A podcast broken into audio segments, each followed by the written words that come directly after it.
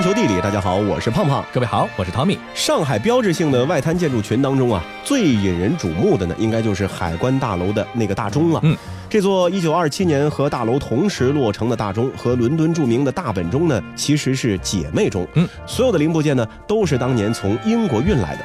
上海海关大楼大钟自1928年开始运转，经过上海海关四代手中人的精心照顾，大钟平稳走过了九十年的岁月。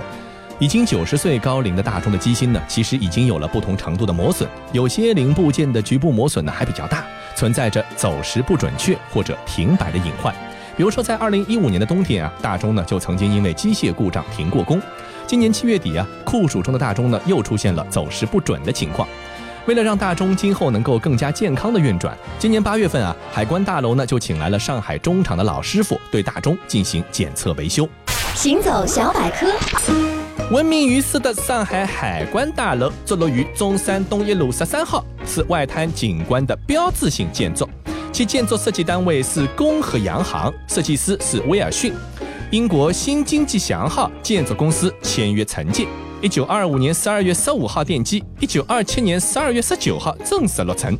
大楼总建筑面积三万九千平方米，由地下一层、地面十层和雄伟的大钟楼构成。海关大楼是钢筋混凝土框架结构，工字铁钢骨水泥石面。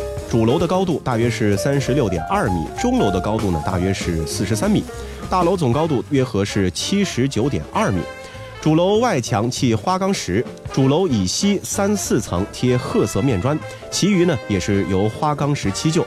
钟楼底层入口处为希腊多利克式门廊，门廊的四根多利克式柱子做得极为地道。大楼正门底层大厅天花板用彩色马赛克拼成八幅历代帆船战舰图画，是精湛的工艺美术品。在八幅图画天花板中间地上原安装水晶灯喷水装置。灯开时，银白色灯光折射到上面，彩色油画。那么大楼的第二、三、四层的层距呢比较高，第二、三层呢都是五点六米，第四层呢是四点七米。一到六楼的楼面都有大小不同的门厅，厅的门呢是铜框花格玻璃制成。大厅门厅的地坪、楼梯、走廊呢都用马赛克来铺砌。二楼到六楼各个房间呢都是铺着柚木拼花地板的，天花板呢则以石膏塌画涂金而成。整栋建筑一共有十台电梯、六个楼梯。大楼里面呢，合计有三百九十二个房间，自留井一座。大楼新建的时候呢，还装了暖气设备。上海海关大楼最著名的呢，就是它高耸的钟楼和大钟。海关大楼顶部是逐级收拢的四面钟楼，和南侧原汇丰银行大楼一起，成为了外滩建筑群的核心建筑之一。海关钟楼旗杆是位于北纬三十一度十四分，东经一百二十一度二十九分，成为了二十世纪二十年代上海地理位置的标志点。同时呢，也是当时外滩建筑中最高也是气派最大的建筑。海关钟楼在当时的亚洲是位列第一，世界位列第三的著名建筑。海关大钟呢是由英国的 Joyce 公司来制造的，总造价当时呢是五千多两白银，一九二七年制成，同年八月份呢从伦敦运到上海，原包装木箱连同大钟呢一共重六点二五吨。当时啊吊装大钟到七十二米多高的钟楼的时候，这外滩行人呢都是停步观望，整个场景呢可以说视为奇观了。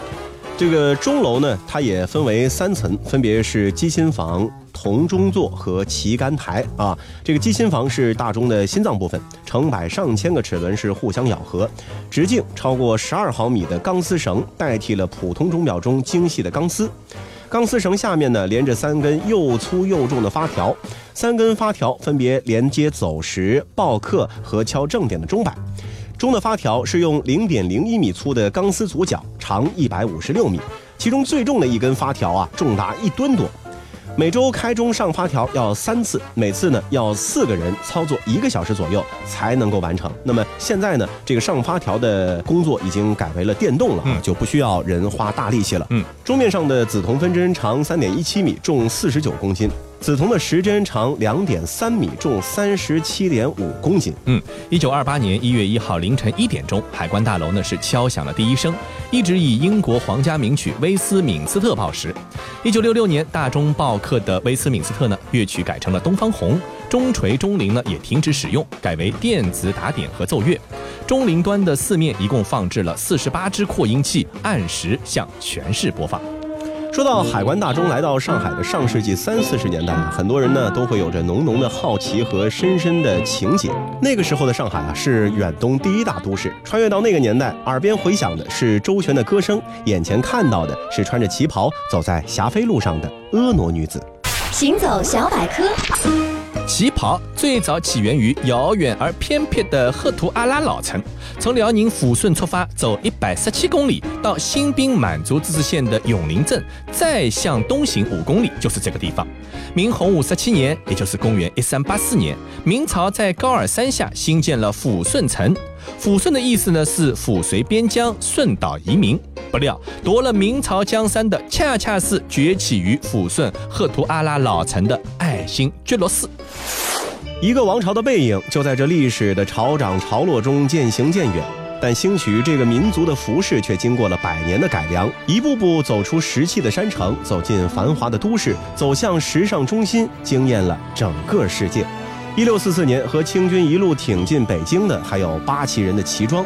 借助爱新觉罗氏强大的皇权统治，中国服饰文化继胡服骑射、开放唐装之后，迎来了第三次变革。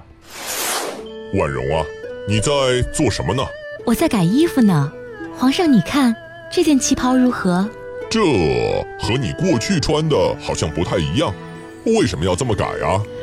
我觉得这样更新潮，衣服也得推陈出新。嗯，也是。你改完以后告诉我。我穿上洋装，咱们照个相。好啊，还不知道会是个啥样子呢。末代皇帝溥仪的太太婉容，在寂寞无聊的日子里呢，把制作新式旗袍作为了一项重要的生活内容。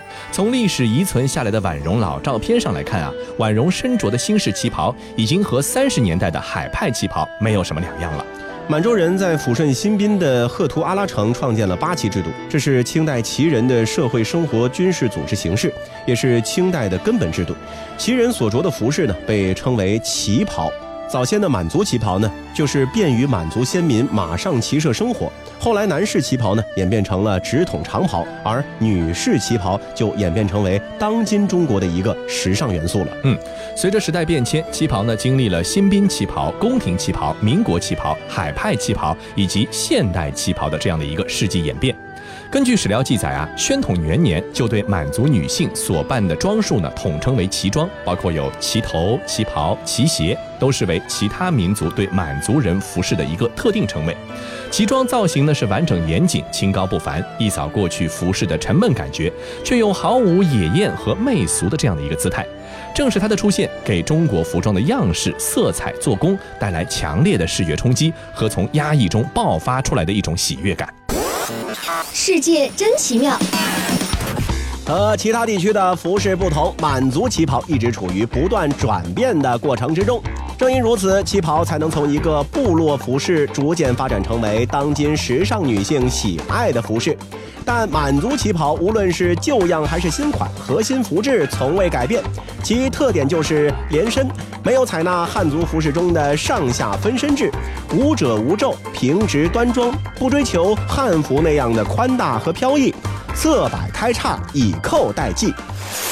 在二十世纪二十年代到四十年代这段时间里啊，风靡全国的旗袍呢，其实就是脱胎于满族旗装，同时结合了不断传入的西式制衣风格。二十年代的时候，旗袍还是有一些宽大平直的特点，但是到了三十年代，改良旗袍，也就是我们后来所称的海派旗袍的兴起呢，就使得旗袍更加的合身，更加能够体现女性的曲线美，体现出了思想解放、打破对女性多方束缚的当时的时代特征。旗袍样式呢也是复杂多样，在开襟、衣领、袖口和开叉等细节上呢都可以变换出新。一时之间啊，旗袍几乎成为了中国妇女的一个标志服饰，上至达官显贵的夫人，下至平民百姓，民国时期的女性啊，无一不以拥有一件合适的旗袍为美。青布旗袍呢，更是成为了日后影视剧当中民国女学生的标志性服装。那到了二十世纪的八九十年代，出现了具有职业象征意义的制服旗袍，也就是我们熟知的为迎宾、宣传和促销等目的穿上旗袍的一些礼仪小姐、迎宾小姐和女性服务员等等。那这类旗袍的制作呢，大多是为了工作目的，剪裁用料都不讲究，而且制式单一，不能体现出个体的差异和美感。因此啊，这些东西就不能算是人们心中旗袍美的化身了。You're just too good to be true. Can't take my eyes off of you. You'd be like heaven to touch. I wanna hold you so much. At long last, love has arrived, and I thank God I'm alive. You're just too good to be true. Can't take my eyes off of you. Pardon the way that I stare. There's nothing else to compare. The sight of you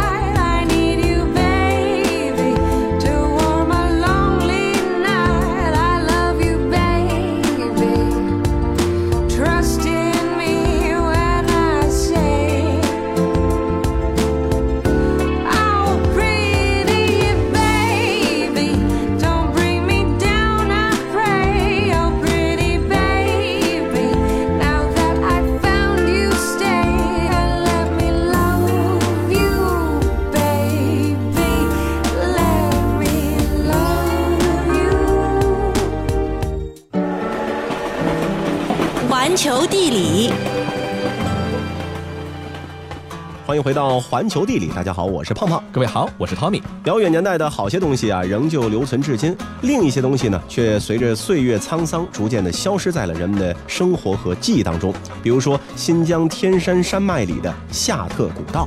中国境内的天山呢，全部都在新疆境内，长达一千七百六十公里，由北天山、中天山和南天山三条巨大的山链组成。高耸而且宽阔的山脉呢，成为了天然的地理屏障，使山南和山北呈现出了两种迥然不同的自然景观。人们呢，就习惯上以天山为界，把北面的地方统称为北疆，天山以南的地区呢，就称之为南疆。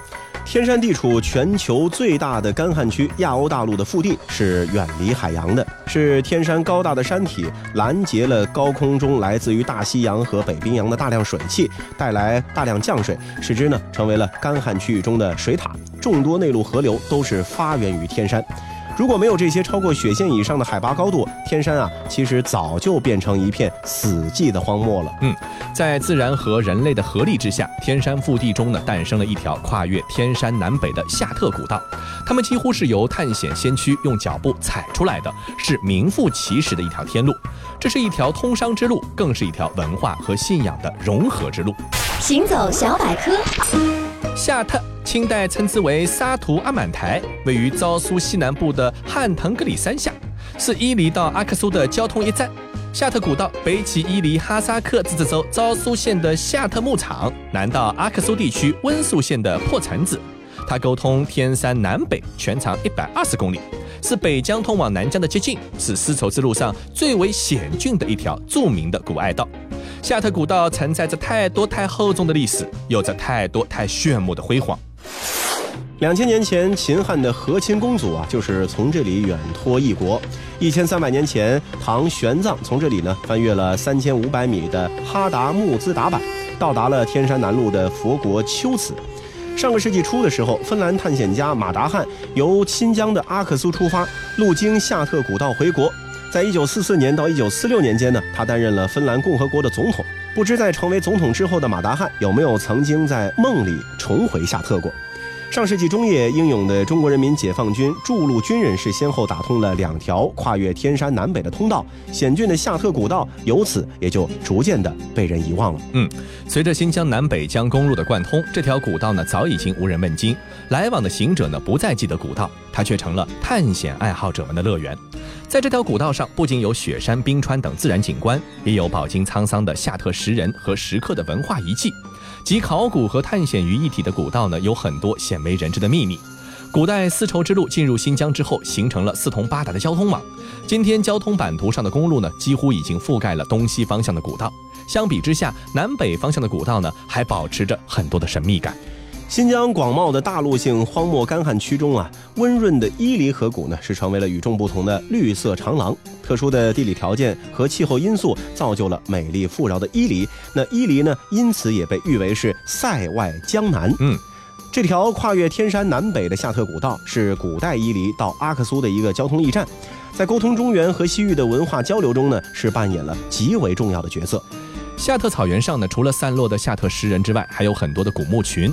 这些遗留在大地上的各种古代遗迹，都是最真实和精彩的史书，见证了夏特古道的繁荣和沉寂，向路经此地的现代人诉说着古道的沧桑。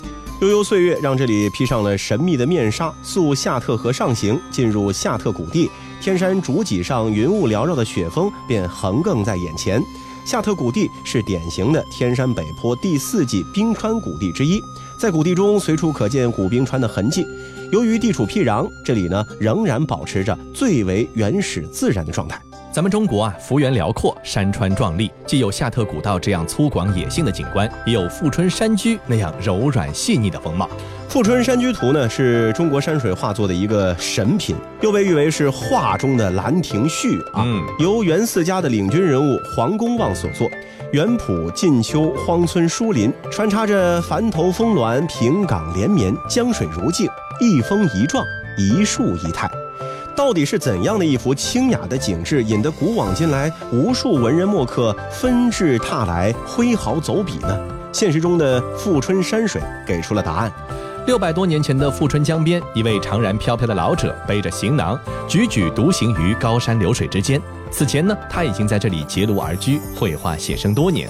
这一次沿江岸行走，在迷人的画意空间里，他产生了更加热切的创作冲动。一幅山水长卷正在他的脑海中慢慢的酝酿。那位老者就是画坛元四家之首黄公望。那这幅作品呢，就是后来闻名后世的《富春山居图》。行走小百科，富春江位于浙江省中部，向东流贯桐庐、富阳两县。它的前段是新安江，后段是钱塘江，一江三名。或许正是一头连着“黄山归来不看月”的黄山，一头连着人间天堂西湖的缘故。富春江的山水中，既有名山的豪放不羁，也有明水的优柔婉丽。接下来，我们就跟随历代名家的诗篇，一游富春山水。富春至岩陵山水甚佳，清，纪云。浓似春云，淡似烟，参差绿道大江边。斜阳流水推蓬坐，翠色随人欲上船。富春江啊，全长有一百一十公里左右，下切中生代火山岩，形成了长约二十公里的七里龙峡谷。那么这个峡谷的名称又叫做七里濑或者七里滩。七里龙呢是由一关三峡组成的，即乌石关、乌龙峡、子虚峡和葫芦峡。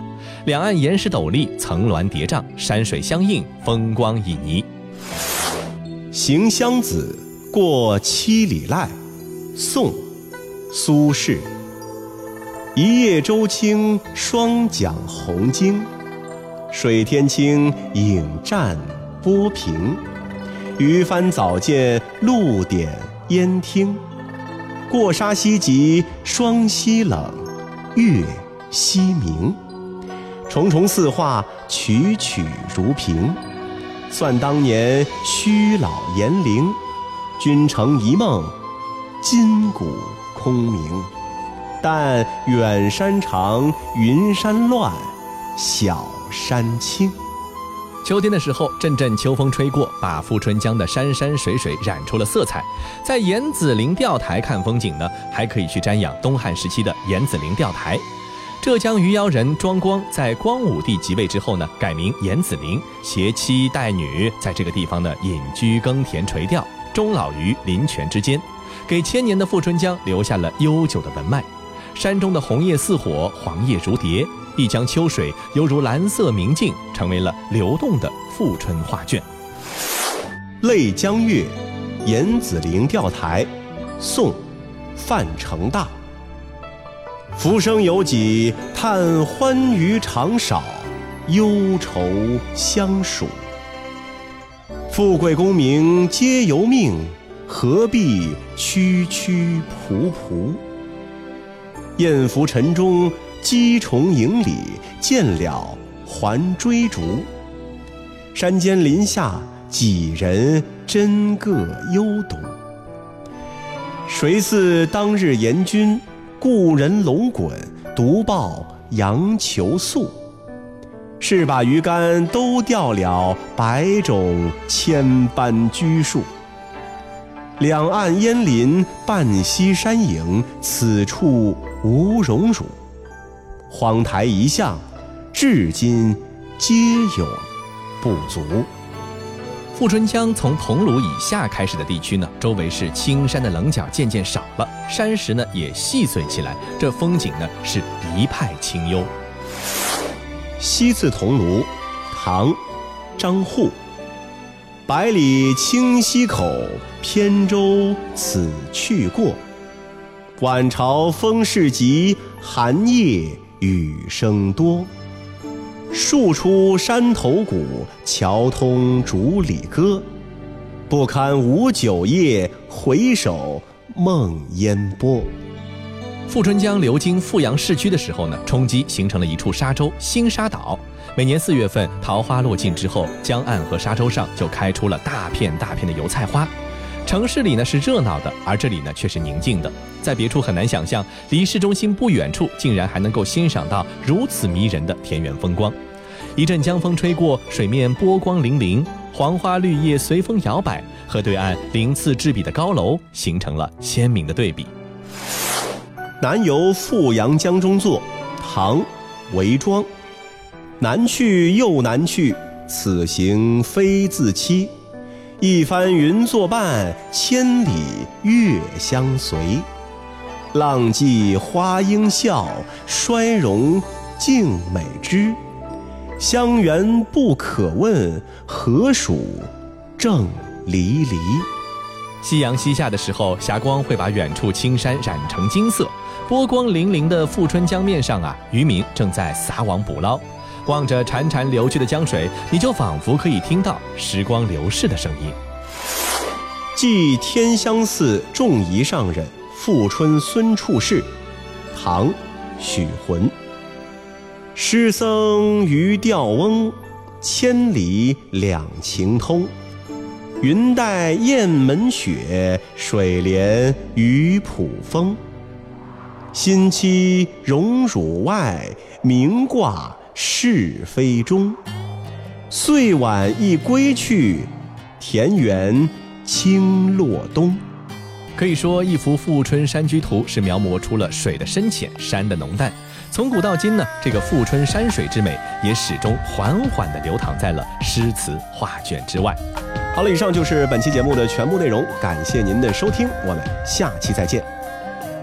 梧桐落入凡间，瓦层思念，随风落款，明离别，越过的山水都剥落成云烟。梅雨世界浇熄了从前，黎明了一地的岁月，你我又难拥抱住几片风雪。追赶留下远走天涯，一片淡紫色的牵